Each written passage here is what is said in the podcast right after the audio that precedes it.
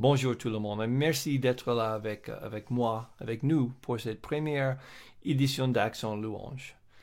Ce podcast va être une série de conversations avec les gens bien impliqués dans le louange francophone et euh, c'est mon désir que selon ces conversations qu'on va avoir avec les gens très expérimentés, que vous pouvez profiter de leur sagesse, de leur expérience et que ça va vous porter quelque chose pour aider. Surtout si vous êtes impliqué dans le, dans le ministère de louange dans vos églises ou même si vous êtes juste quelqu'un qui aime bien euh, louer Dieu comme moi. J'ai pensé que c'était tout à fait approprié de commencer euh, cette aventure avec Florent Verac.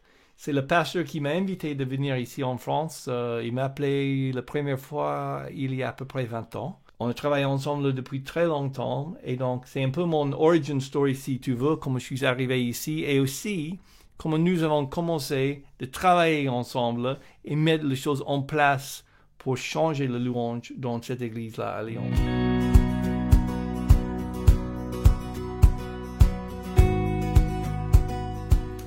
Florent, merci d'être là avec, euh, avec moi, avec nous pour cette euh, première podcast de Action Louange.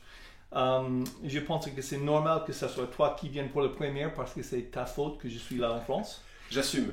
Bah, et euh, donc je te laisse raconter un peu cette histoire après et quand c'est pas correct, je te corrige.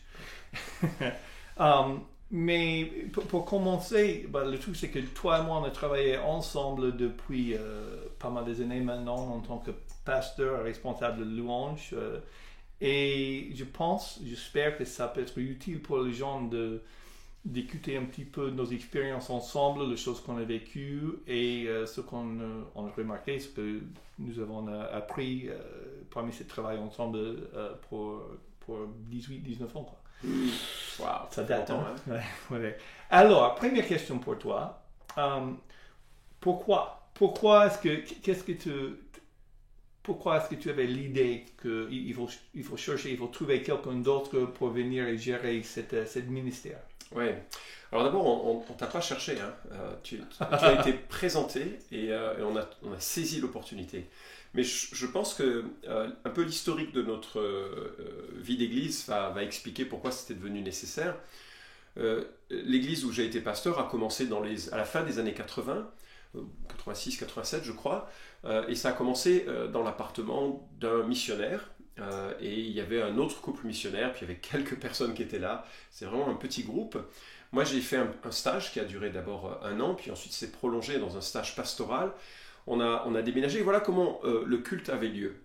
Il y avait quelqu'un qui accueillait, on appelait ça président, et il parlait longtemps. Ensuite, il, il lançait un chant, et puis après, il parlait longtemps il lançait un chant, puis après il parlait encore longtemps, il lançait un chant, peut-être il y avait un temps de prière, parfois il y avait un temps de scène, et puis ensuite quelqu'un prêchait, longtemps bien sûr, et puis ensuite il y avait un chant. Et, euh, ça c'était un peu la liturgie classique des églises euh, évangéliques classiques hein, de, l'époque, et, c'était très bien pour, euh, pour ce que... C'était très bien aussi. Mais à un moment donné, on a senti que c'était quand même un peu pauvre d'utiliser les chants comme des ponctuations ou des respirations, et que c'était pas non plus peut-être leur place d'une perspective du Nouveau Testament. Alors il y a eu des gens avant que tu arrives, euh, je ne veux pas les nommer, je ne veux pas les embarrasser, je ne sais pas s'ils apprécieraient être nommés, mais qui nous ont euh, aidés, je pense, à prendre conscience que euh, la musique, le chant avait un rôle propre, mmh. et que ce n'était pas simplement une, une, question de ponctuation justement pendant un long discours. Et euh, alors on a essayé de faire certains changements, mais à un moment donné, l'église ayant grandi, ça devenait euh, euh, un peu difficile à gérer ça. Puis moi je suis pas, enfin j'étais musicien dans le passé. Oh, tu es toujours musicien. Ouais, ouais, mais bon bref, je, je, je, pouvais pas gérer en tout cas cet aspect des choses. Et, et, un jour j'ai reçu le coup de fil d'un de tes amis. Hmm. Donc c'était qui donc?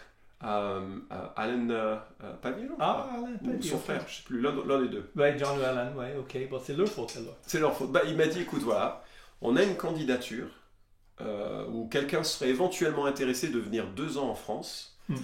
pour s'occuper de la musique dans une église, et toutes les églises que l'on connaît sont trop petites pour en profiter, vraiment. Mais euh, euh, qu'est-ce, que, qu'est-ce que toi, tu, penserais de l'accueillir pendant deux ans?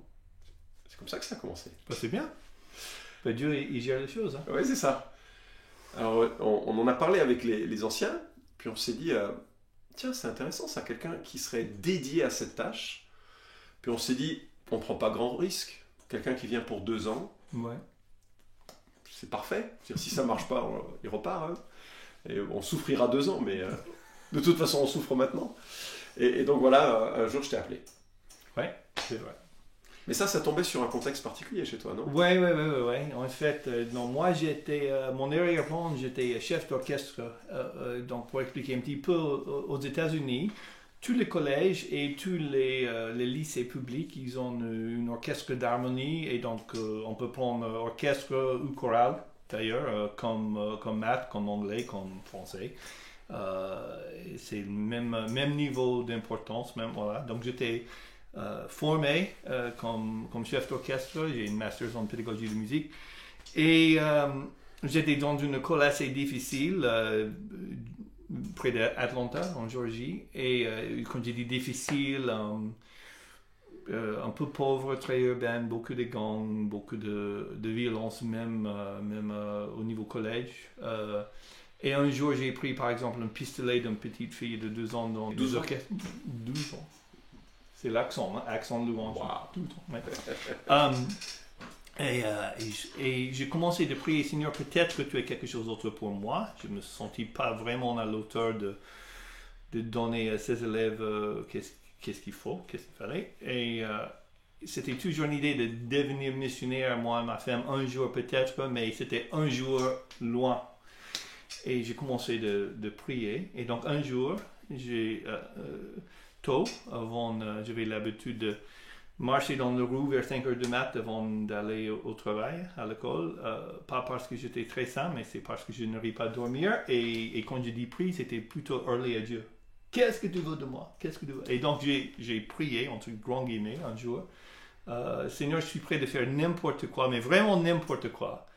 Mais j'ai perdu un peu de confiance en moi-même. Il faut que tu me claques sur la tête comme ça, avec quelque chose. En fait, j'ai dit, euh, il faut que, que tu fasses une, une Gideon avec moi. C'est quelque chose, boum, dans ta page, je sais que c'est toi. Et puis le lendemain, le téléphone a sonné, c'était un monsieur avec un peu d'accent qui, qui me dit Kevin, tu me connais pas, je m'appelle Florent. Et voilà quand le truc est commencé. Donc Dieu a mis les choses en place. Ouais, ouais, vraiment, Dieu a coordonné ça, ouais. Ouais. Alors, et merci, merci Seigneur pour ça, parce que ça fait, euh, ça fait, bah, depuis cet appel, c'était euh, ouais, un peu plus que 20 ans, si j'ai bien calculé, c'est, ça fait un moment. Euh, ok, donc, je suis arrivé avec mon arrière-plan de chef d'orchestre, qui était un peu différent de ce que Mm. l'Église a vécu avant, c'est clair. Euh, on a commencé de, ce que je me souviens, c'est qu'on a commencé par, tout le lundi matin, on a eu une, une réunion pour discuter de dimanche. Tu me dis, qu'est-ce que tu, qu'est-ce que tu penses, qu'est-ce que tu as remarqué, qu'est-ce qu'on peut faire, que- on va dans quelle direction? Et, et pour moi, c'était le début vraiment d'une manière de penser de ce ministère, parce que maintenant, le mot que j'utilise le plus, c'est intentionnalité. Mm. J'essaie d'être intentionnel, de, de réfléchir pourquoi on fait ce qu'on fait. Et cette manière de fonctionner, cette manière de penser, surtout liée à, à ce ministère ou n'importe quel ministère dans l'Église, était liée, c'est le fruit de ces, ces discussions. On a passé des heures tout le lundi matin, quoi, Mm. pendant un an quasiment. Mm. Euh, donc, euh, qu'est-ce que tu as appris? Je, je me souviens souvent, non, je vais discuter et je dis pourquoi c'est comme ça? Et tu dis, bah, tu sais quoi, je sais pas. On a toujours fait comme ça. Je ne sais pas. Bon, bon, bon. Et je suis curieuse, qu'est-ce que, si, si tu te souviens de cette période-là, mais qu'est-ce que, qu'est-ce que tu te souviens de ce temps et les choses que tu as appris et le, le début de cette démarche ensemble? Hmm. La première chose que j'ai remarqué, c'est que euh, quand tu es arrivé, tu étais très américain. Oui, bah, et, maintenant c'est plus le cas. oui. Euh, Maintenant, c'est plus le cas. Ah, c'est ça. Mais, euh, mais je pense que euh, quand tu es arrivé, tu avais aussi la vision d'une grande église aux États-Unis, Mm. Où le pasteur était très directif, même les pasteurs de musique, euh, de louange, étaient très directifs. Mm. Et tu es arrivé dans un milieu français où euh, le français n'aime pas être dirigé. Et donc je me souviens que euh, c'est vrai qu'il y avait certaines questions d'intentionnalité qu'il fallait aborder, mais il y avait aussi beaucoup de, de- de questions de sensibilité culturelle Mm. où il fallait progressivement faire tourner la barque. Sans aller trop vite, ouais, mais en même temps il fallait faire, tourner, euh, faire avancer la barque. ouais, ouais. Et donc, moi, j'ai trouvé chouette, enfin, c'était admirable parce que tu t'es quand même beaucoup adapté. et, je crois qu'il y avait un contexte, un environnement où à la fois tu étais, tu avais la liberté de pouvoir faire des, des changements, mm. puis en même temps il y avait un, espace où on pouvait discuter des choses pour que ce soit dans un temps et dans une manière, un tempo mm. que l'Église pouvait absorber. Donc nous, on a dû apprendre à danser. Euh, c'est vrai. Mais je crois aussi que l'Église a dû apprendre que, euh, en fait, euh, et je, sais pas que je, suis curieux. Enfin, ça me surprend que tu te souviennes que moi je disais, oh, je sais pas, on a toujours fait comme ça. C'est pas trop ma manière de penser, mais je pense que c'est le reflet de l'Église, mm-hmm. ouais, qui était plus dans l'idée, ben pourquoi, pourquoi changer. Ouais. Et mais on était assez convaincus qu'il fallait changer quand même. Et mm-hmm. donc les discussions ont, facilité ce, processus de changement. Mm. Oui, j'ai beaucoup de souvenirs de cette période et, cette, euh, cet homme d'apprentissage, d'adaptation. De, il faut réaliser que quand je suis arrivé en France, je parlais presque pas un mot de français, de tout. Donc, toutes ces discussions le lundi, c'était toujours en anglais. Euh, et je pense que ça, j'étais en France au moins un an, on, on a discuté en français entre nous, c'était juste comme ça. Je suis venu, mais avec zéro expérience. Euh, en français ni culture française, bah, c'était tout euh, à apprendre. Um, mais c'était très intéressant parce que j'ai commencé ça comme une étude. Comme, mais vraiment, je dois étudier ces peuples pour comprendre pourquoi ils font comme ils font et comment je peux intégrer dans cette, cette culture pour essayer de trouver ma place. Mm. Um, euh, donc, euh, une question que j'ai vraiment envie de te demander. Si maintenant tu peux parler avec euh, le Kevin de il y a 20 ans, 19 ans, et dire écoute, j'ai une, conseil pour toi, c'est quoi? Je, je, pense que. Bon, ça, enfin, c'est le cas de toute personne jeune et ambitieuse, mais je pense que je dirais la même chose à chaque jeune pasteur. Mm. Euh, pose des questions avant d'avoir un avis. Parce que on... et, en même temps, j'ai trouvé que tu étais très réceptif à la discussion, euh, malgré le fait que ça faisait, enfin, tu avais une longue expérience musicale, tu avais dirigé des jeunes dans la musique, tu avais, euh, avais, aussi une vision claire de ce que tu avais vu aux États-Unis. Tu es venu et tu aurais pu vraiment être insistant et, et, et, raide, quoi mais tu l'as pas été. Tu as été flexible. Mais je dirais que peut-être euh, la chose qui me, euh, que je dirais, c'est écoute, pose des questions, comprends les choses avant d'exprimer un avis et avant aussi de, pouvoir mettre en place des choses. Mais je, le dis maintenant, mais je pense franchement, je pense pas que ce soit euh, que ça a été un problème. Mais je dirais d'ailleurs un, un, jeune pasteur. Enfin, on a, on, va dans un endroit, on est, arrive sur, sur un lieu, puis il y, a tout l'élan, toute l'ambition, toute la volonté, et souvent les jeunes pasteurs, ils sont pleins d'enthousiasme, mm. et ils arrivent avec des conseils d'église qui ont des années d'expérience, qui sont fatigués parfois, mm. et, qui mettent les, euh, beaucoup de freins à l'innovation, l'exubérance, la joie, le changement d'un jeune pasteur. parfois, il faut juste prendre un peu de temps euh, pour comprendre les motivations, les peurs, et puis les déjouer avant de, de, faire, certains, euh, faire certains changements on a fait beaucoup de changements et je trouve que dans l'ensemble, ça s'est bien passé. Bon, il y en a certains qu'on n'a pas pu faire. Oui. Euh, et aussi, bah, moi, je peux dire que si je me demande cette même question, qu'est-ce que je veux dire à, Kevin il y a 19 ans, euh, slow down, calme-toi, parce que j'étais vraiment trop rapide. On avait pris, si mes souvenirs sont bons, on avait appris 30 chants cette première année. 30. Ah oui, ça fait beaucoup quand même. mais c'est trois fois plus que maintenant je, je pense c'est raisonnable. Mais, mais j'étais, euh, comme tu as dit, jeune et ambitieux. Ça, ce serait un bon podcast. Combien de chants nouveaux par an? C'est un bon sujet. Ouais, c'est, ouais, ouais. J'ai, des idées Vous sur le sujet. Vous voulez pas manquer les prochains ouais, épisodes. c'est ça. Um, mais ouais, vraiment, ça c'était trop. Et on était, mais euh, ouais, si je veux donner un morceau de conseil à moi-même, c'est pense long terme et calme-toi, va plus lentement. Ok, tu as presque déjà répondu à cette question, mais je vais le poser quand même. C'est presque la même question. Qu'est-ce que tu veux dire à, à cette jeune Florent dans ses années 30, voilà, il y a 20 ans? Qu'est-ce que tu veux dire à lui quand il commence dans une, situation de travail avec ce nouveau euh, euh, personnes américaines qui viennent, qui arrivent, qui parlent pas français, et, parce que j'ai des choses à dire après, mais tu, tu à mon sens, tu as vraiment bien géré les choses, mais je sais que c'était aussi des fois difficile. De... Oui. Bah alors, euh, je sais, enfin, j'ai toujours de la peine à, on a toujours de la peine à se voir et à s'évaluer. Je pense que je vois tellement de défauts dans les débuts de mon ministère, j'en vois encore aujourd'hui. Euh, je ne saurais pas trop quoi singulariser, mais euh, je pense qu'on a, je pense que le rôle d'un pasteur qui est avec un, collaborateur, et notamment un collaborateur qui peut-être explore de nouvelles pistes, c'est à la fois de permettre une certaine innovation quand elle reste bien sûr dans les bornes bibliques, mais une certaine innovation sur les manières de faire, tout en protégeant ce collaborateur des critiques euh, de, l'Église. Et, je crois qu'il faut accepter que le leader, euh, il, il, reçoive des coups mhm. de critiques et qu'il puisse euh, faire en sorte que ces critiques s'arrêtent là, de manière à pas décourager le, la personne qui essaye justement de faire changer les choses. Il faut mhm. qu'il y ait une, une, unité. Je pense aussi qu'on a été assez unis l'un l'autre. On a eu une relation assez claire. Quand tu n'étais pas d'accord, tu me le disais très clairement. Euh, très clairement. Tu, sais, j'ai une réputation d'être très subtil et de ne pas, pas dire ce que je pense. Non, la subtilité, c'était pas le mot principal quand je pense à, nos échanges. Mais voilà. Donc tu as, tu as su le dire. Je pense aussi euh, de mon côté. Et donc ça a permis qu'on se, on, traite les problèmes, mm. mais en même temps que l'équipe demeure et que la perspective de faire évoluer l'Église dans un sens plus biblique mm. euh, demeure aussi. Et ça a été, ça a été fructueux, je crois. Mm.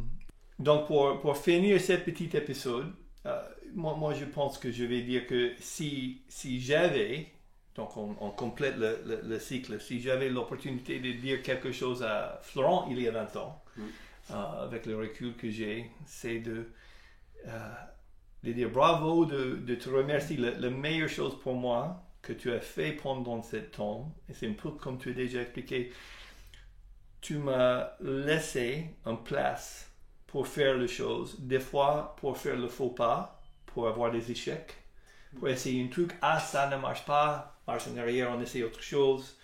Um, J'avais dit plusieurs fois, euh, à toi et aux anciens. ça, c'est une autre chose peut-être euh, de, de, de, dire, c'est que les anciens aussi étaient vraiment unis sur l'idée. On n'avait aucune, euh, aucune comment dire, dissension?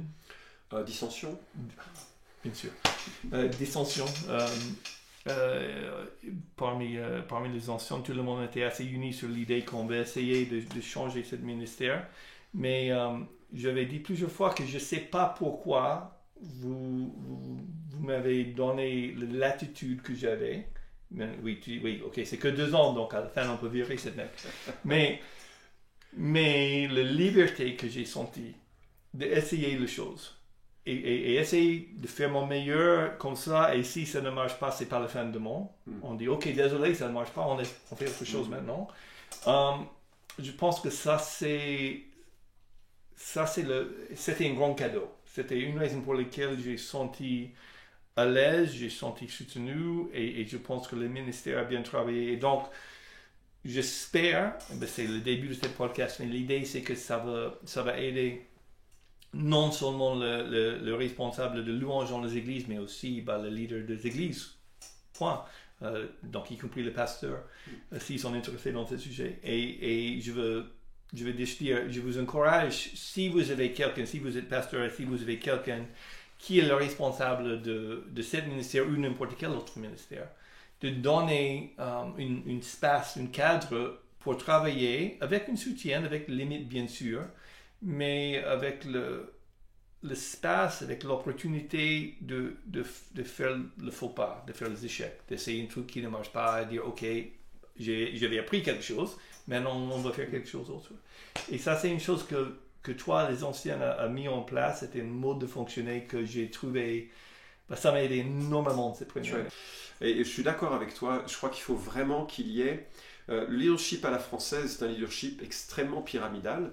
Euh, il y a des raisons sociologiques et historiques peut-être à cela. Et, c'est un leadership qui est toxique dans l'Église. Et, le fait de pouvoir travailler en collaboration avec, avec des espaces de responsabilité et de liberté, où, où il peut y avoir un respect mutuel, c'est ce qui, à mon sens, donne le plus de fruits. Mais ça marche dans les deux sens, parce qu'il peut y avoir des pasteurs de louanges qui deviennent extrêmement ambitieux et qui veulent faire de l'ombre ou qui veulent se mettre au-dessus. Euh, et ça, j'ai jamais perçu ça dans, ton ministère. Où il peut y avoir au contraire des, pasteurs euh, d'enseignement qui veulent euh, absolument garder une, sorte, une certaine mainmise. On a juste un jardin différent à cultiver. Mm.